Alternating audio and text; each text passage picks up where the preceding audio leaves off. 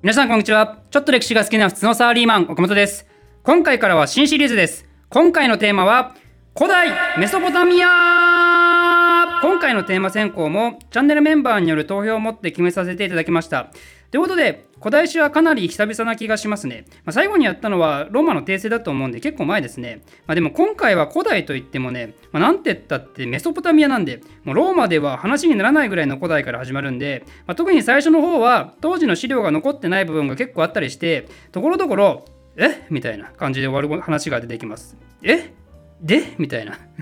そのオチのない話みたいなね。でもね、あの古代っていうのはそういうもんです。もうそういうもんだと思って割り切ってください。ただそんな中でも古代の王たちの話からは今の時代にも通じるような人間らしさを感じることもあったり、まあ、しかし興味を持って追いかけていこうとすると資料がなくてスーッと逃げていくようなもうそんな片思い的感覚を持つことができればあなたも立派な古代史ファンです。ということで新シリーズ古代メソポタミア史早速始めましょう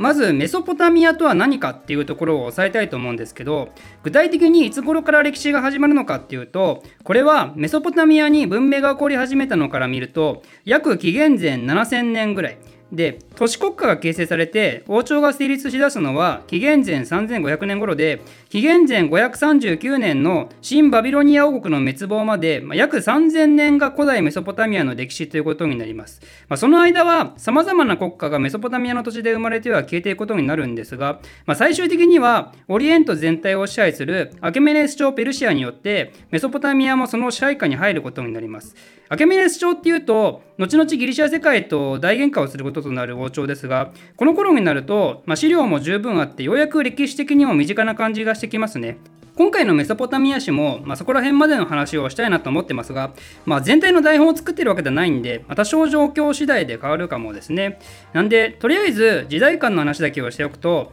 メソポタミアで都市国家が起こるのは、エジプトの第一王朝が始まるのと同じぐらいで、アケメネス朝が誕生する頃ですら、ようやくローマも王政が終わって共和制になるぐらいなんで、まあ、かなり古いんだなっていうイメージだけざっくり持ってもらえば、まあ、今は十分かと思います。じゃあ次にメソポタミアの地理的な話をするとメソポタミアっていうのは言わずもがなティグリス川とユーフラテス川の流域を指すわけですがオリエント世界の中でこのメソポタミアがどういう場所にあるのかっていうのを確認するためにまず一回大きな地図で見てみたいと思います。ポッドキャストで聞いてる方もぜひ時間あれば地図見てみてくださいね。今映してるのがオリエント世界とよく言われるところになりますが今の西アジア中東あたりのことを指しますね。オリエントっていうのは今でも東洋っていう意味ですけどもともとはローマから見て日が昇るところっていう意味合いだったみたいです。で、ティグリス川とユーフラテス川はここら辺ですね。メソポタミアっていうのは古代ギリシア語でそのまま2つの川の間の土地を意味してるんで、なんでこの周辺がメソポタミアと呼ばれる地域になるわけですけど、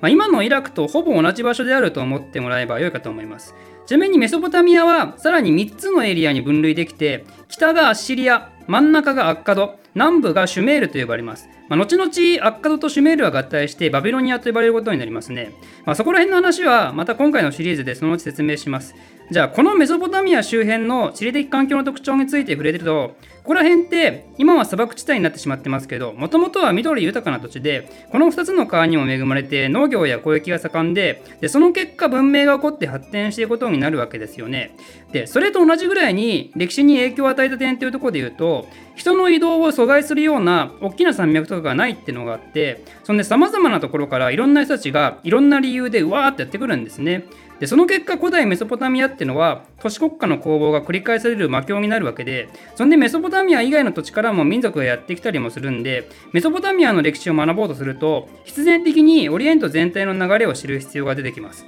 なので一応他のオリエントの地域についても触れておくと古代オリエント世界っていうのはざっくりとこんな感じに切り分けられます。小アジアシリアパレスチナエジプトアラビアペルシャそしてメソポタミアです。エジプトもナイルの賜物っていう言葉があるくらいだから土地としては恵まれていてシリアやメソポタミアっていうのは肥沃な三日月地帯とも呼ばれる、まあ、こちらもまた恵まれた土地であると。でアラビアは昔から暑くてで大きな川もなくて農業にも適さない不毛な土地だったんですね。これらの土地の特徴が今後の歴史を大きく変えていくことになります。まず紀元前4000年期より前。つまり紀元前4000年よりもっと前の時代に遡るとオリエント世界には3つの民族がいたんですよ。一つはハム系もう一つはセム系そんで最後にシュメール人ハム系はエジプト、セム系はアラビア、そんでシュメールはメソポタミアのシュメール朝に住んでいたんですけど、この中でエジプトとメソポタミアはさっき言ったように土地が恵まれてるわけですよね。でもセム系のアラビアは不毛の地だったんで苦しいわけですよ。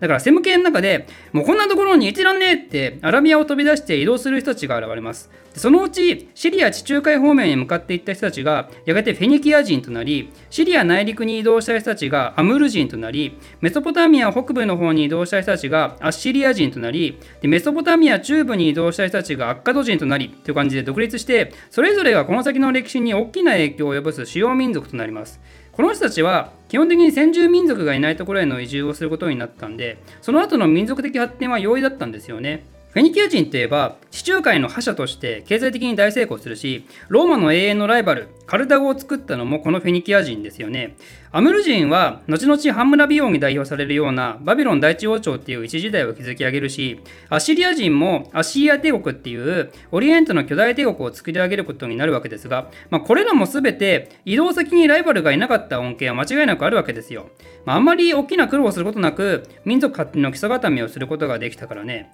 でも同じセム系で同じような時期にアラビアから移動してで他の人たちのように順風満帆にはいかず後々大きな問題を起こすことになる連中が現れます。彼らはどこに移動していったのかというとなんともともと別民族によりすでに文明が発展していたシュメール地方。シュメールからしたらなんじゃこいつらってなるわけで、もうこれは大きな争いに発展することになるわけですよね。で、その結果、この人たちはなかなか安住の土地を得ることがなく、オリエント世界をうろうろするんですが、この人たちこそが、後々ヘブライ人と呼ばれる民族です。まあ、最終的にはパレスチナの地に収まることになるわけですが、まあ、ヘブライ人っていうのはユダヤ人のことなんで、ユダヤ人はこの先ずっと世界史上で苦労をし続けますからね、彼らの苦難っていうのは、まさにこの移動先の選定ミスから全てが始まったとも言えるかもですね。まあ、ただ一応補足しておくとあまりにも古代のことなんて実際よくわからずシュメールに別に行ってないっていう説もあります。じゃあ最後に今回シリーズの最初の主人公であるシュメール人についてですけど